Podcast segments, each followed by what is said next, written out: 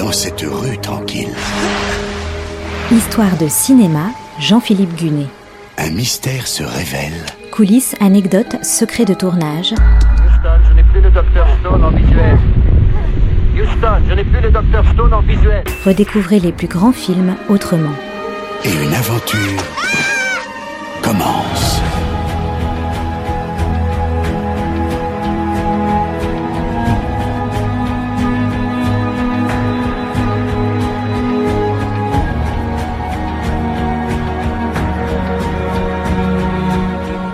La semaine dernière, je vous ai raconté comment Oliver Stone, le réalisateur de Platoon et Wall Street, s'est lancé dans un film sur le complot derrière l'assassinat de John Kennedy à Dallas le 22 novembre 1963. Le cinéaste s'inspire notamment du livre de Jim Garrison, le procureur de la Nouvelle-Orléans, qui a intenté une action en justice contre un homme d'affaires de la ville accusé d'avoir trempé dans le complot. Jim Garrison, justement, a un petit rôle dans le film. Il incarne le juge de la Cour suprême Earl Warren, celui qui présidait la commission d'enquête officielle, qui a conclu que le président Kennedy a été assassiné par un homme agissant seul, Lee Harvey Oswald. Pour Jim Garrison, c'est un joli pied de nez que de jouer à l'écran l'homme dont il a remis en cause le travail.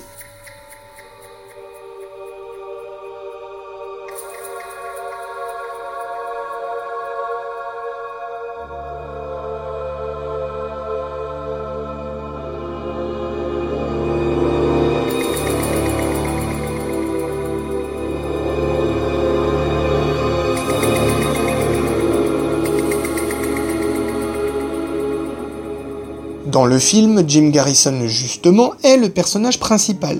Oliver Stone envoie le scénario à Kevin Costner, Mel Gibson et Harrison Ford. Au départ, Kevin Costner n'a pas envie de faire le film, mais son agent aime beaucoup le projet de JFK et pousse l'acteur à changer d'avis. Kevin Costner mène des recherches approfondies sur Jim Garrison, il le rencontre, mais il rencontre aussi d'autres personnes qui ont été ses ennemis. Il finit par accepter le rôle en janvier 1991. Moins de deux mois plus tard, son film Danse avec les loups reçoit 7 Oscars. Kevin Costner devient la star en vue à Hollywood. La Warner est ravie d'avoir l'acteur le plus bankable du moment pour JFK. Ah, au fait, une petite parenthèse à propos de bankable.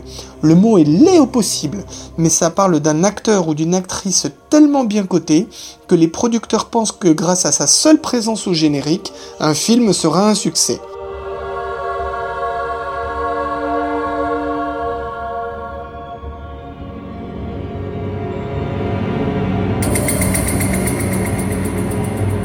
Pour jouer Lee Harvey Oswald, Oliver Stone choisit Gary Oldman. Il lui fournit une liste de contacts et des billets d'avion et lui demande de faire ses propres recherches. Gary Oldman rencontre ainsi Marina, l'épouse de Lee Harvey Oswald. Shaw, l'homme d'affaires de la Nouvelle-Orléans traîné en justice par Jim Garrison, est incarné par Tommy Lee Jones. L'explosif Joe Pesci, star des films de Martin Scorsese, joue David Ferry, un pilote d'avion soupçonné lui aussi d'avoir trempé dans le complot. Le mystérieux informateur qui rencontre Jim Garrison en secret à Washington est interprété par Donald Sutherland. C'est un des rares personnages inventés par le film, mais il est inspiré par un véritable officier qui fut chef des opérations spéciales au Pentagone.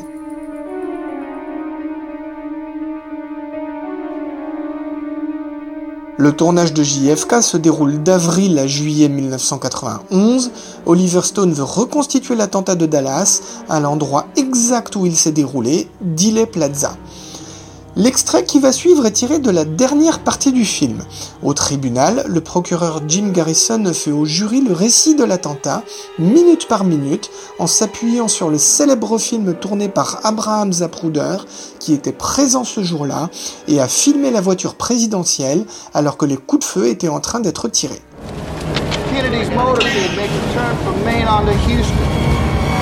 It's gonna be a. They don't shoot him coming up Houston, which is the easiest shot for a single shooter in the book depository. They wait. They wait till he gets to the killing zone between three rifles. Kennedy makes a final turn from Houston on the Elm, slowing down to some 11 miles an hour. The shooters across Dealey Plaza tighten, taking their aim.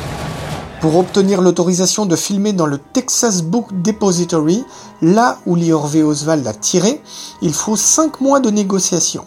Et encore, pas plus de 5 personnes à la fois ne pouvaient pénétrer dans les lieux, Oliver Stone, un acteur et les caméramens.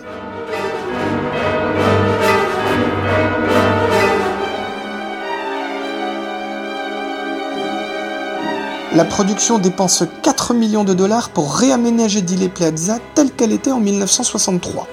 Là aussi, obtenir l'autorisation de filmer n'est pas une mince affaire. La ville de Dallas exige une somme conséquente pour mettre à disposition ses policiers chargés de détourner le trafic routier et de fermer des rues pendant trois semaines. Oliver Stone n'a que 10 jours pour tourner toute la séquence de l'attentat. Sur certains plans, il fait tourner 5 caméras en même temps, la scène où Lee Harvey Oswald est tué par Jack Ruby est filmée à l'endroit exact où se sont déroulés les faits, au sous-sol de l'hôtel de ville de Dallas. À la fin du film, dans la scène où Jim Garrison fait sa plaidoirie, la voix de Kevin Costner se met à trembler. Ce n'est pas une simulation, l'acteur était ému pour de bon par ce qu'il disait.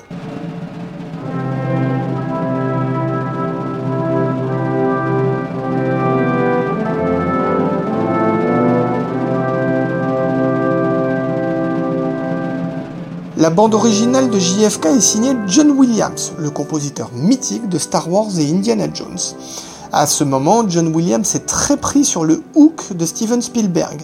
Pour JFK, il n'a pas le temps de rédiger une partition complète, mais il compose quand même 6 morceaux et Oliver Stone ajustera même son montage pour être raccord avec la musique. JFK sort aux États-Unis le 20 décembre 1991. Il débarque ensuite dans une vingtaine d'autres pays, dont la France, le 29 janvier 1992.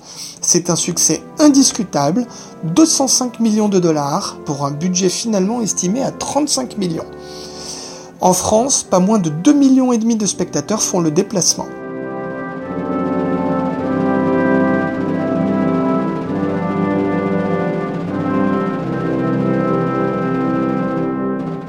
Aux Oscars 1992, le film est nommé dans 8 catégories. Il remporte deux statuettes, meilleure photo et meilleur montage.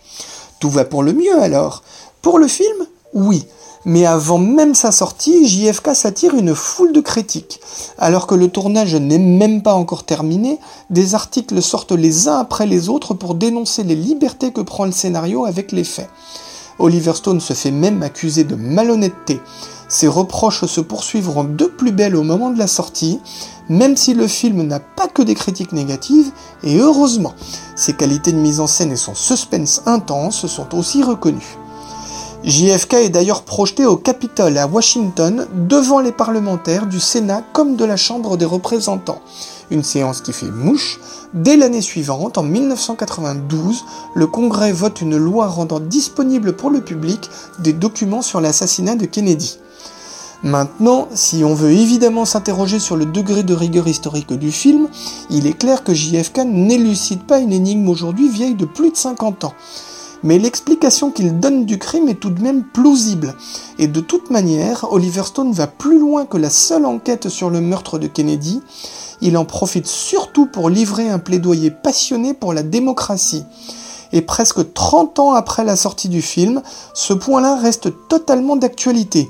Je dirais même qu'il est d'une actualité brûlante, tant ces questions sur la possibilité d'inculper un notable et sur la défense des principes démocratiques sont plus essentielles que jamais.